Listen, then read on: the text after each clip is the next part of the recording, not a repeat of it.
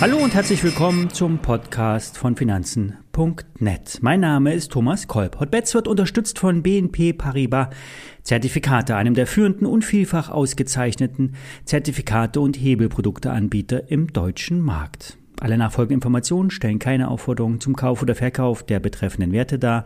Bei den besprochenen Wertpapieren handelt es sich um sehr volatile Anlagemöglichkeiten mit hohem Risiko. Dies ist keine Anlageberatung und ihr handelt wie immer auf eigenes Risiko. Die Woche startet mit einem dicken Gap Down, das heißt ein Sprung über eine weitere Klippe. Die nächste Unterstützung könnte im Bereich um 12.300 DAX-Punkte kommen. Im Gegenzug steigen Gold, Silber und die Rohstoffe, besonders bemerkbar beim Ölpreis. Ein drohendes Abnehmerembargo eskaliert weiter die Situation. Der Krieg wird nicht nur am Boden und in der Luft geführt, es wird mit dem Atomgau gespielt, es wird gedroht und gemordet, eine unfassbare Situation. Der Ukraine-Krieg ist ein Stellvertreterkrieg zwischen Russland und den USA. Wir bleiben hier bei dem Podcast streng bei den Börsen, börsentechnischen Auswirkungen. Wir beobachten Kurse und interpretieren die Reaktionen an den Finanzmärkten. Die gewohnten Aktientipps müssen wir derzeit hinten anstellen. Alles fällt, egal ob gut oder schlecht.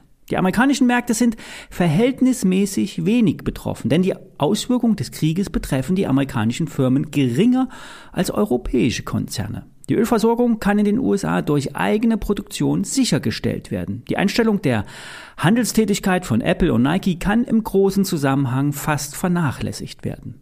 In Europa sind wir auf das Gas angewiesen.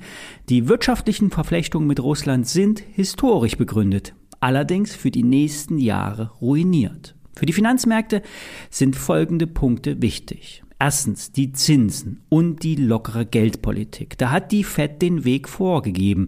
Die Zinsen steigen in den USA und die Anleihen werden nicht mehr am Markt gekauft. Und zweitens die Inflation. Und die ist derzeit nicht unter Kontrolle. Die Preise steigen weiter. Die Preissteigerungen kommen bei den Firmen an und diese geben die Preise, wenn möglich, an den Verbraucher weiter. Den Krieg können die Menschen nur in Russland ähm, beilegen, wenn sie ihre eigene Regierung zum Einlegen bewegen, Einlenken bewegen können. Doch äh, die Wahrscheinlichkeit ist hier relativ gering. Der Druck der amerikanischen Bevölkerung ist dagegen nicht zu unterschätzen. Wenn es den Amis an den eigenen Geldbeutel geht, durch Preissteigerung muss der amerikanische Präsident einlenken. Die Situation kann also nur von den Amerikanern gelöst werden und die Entspannung kann beim Ölpreis abgelesen werden. Trader stellen sich auf fallende Preise beim Öl ein. Nur wann das geschieht, ist unklar. Die Übertreibung nach oben kann anhalten. In der charttechnischen Analyse erkennt Marius von Projekt 30 eine große weiße Wochenkerze, eine bullische Übertreibung und die kann sich im Extremfall in drei weißen Wochenkerzen zeigen, sogenannten Three White Soldiers, drei weiße Soldaten. Und das ist ein Candlestick-Chartmuster.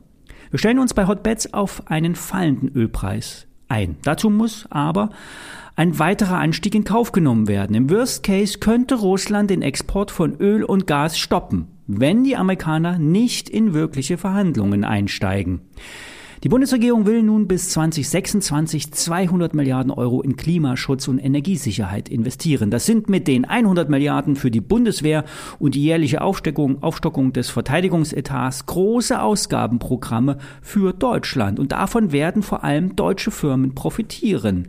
Wir werden die Firmen raussuchen, die davon profitieren werden und euch vorstellen, wenn sich die Lage entspannt. Bis dahin Seid vorsichtig mit euren Investitionen, geht keine weiteren Risiken ein und wenn, dann nur mit Mini-Beträgen. Solange es keine echten Verhandlungen zwischen den Großmächten gibt, müssen vor allen Dingen die Ukrainer einen sehr hohen Preis dafür, dafür bezahlen. Europa rückt zusammen und hilft und so muss es auch sein. Wir hören uns morgen wieder. Bis dann.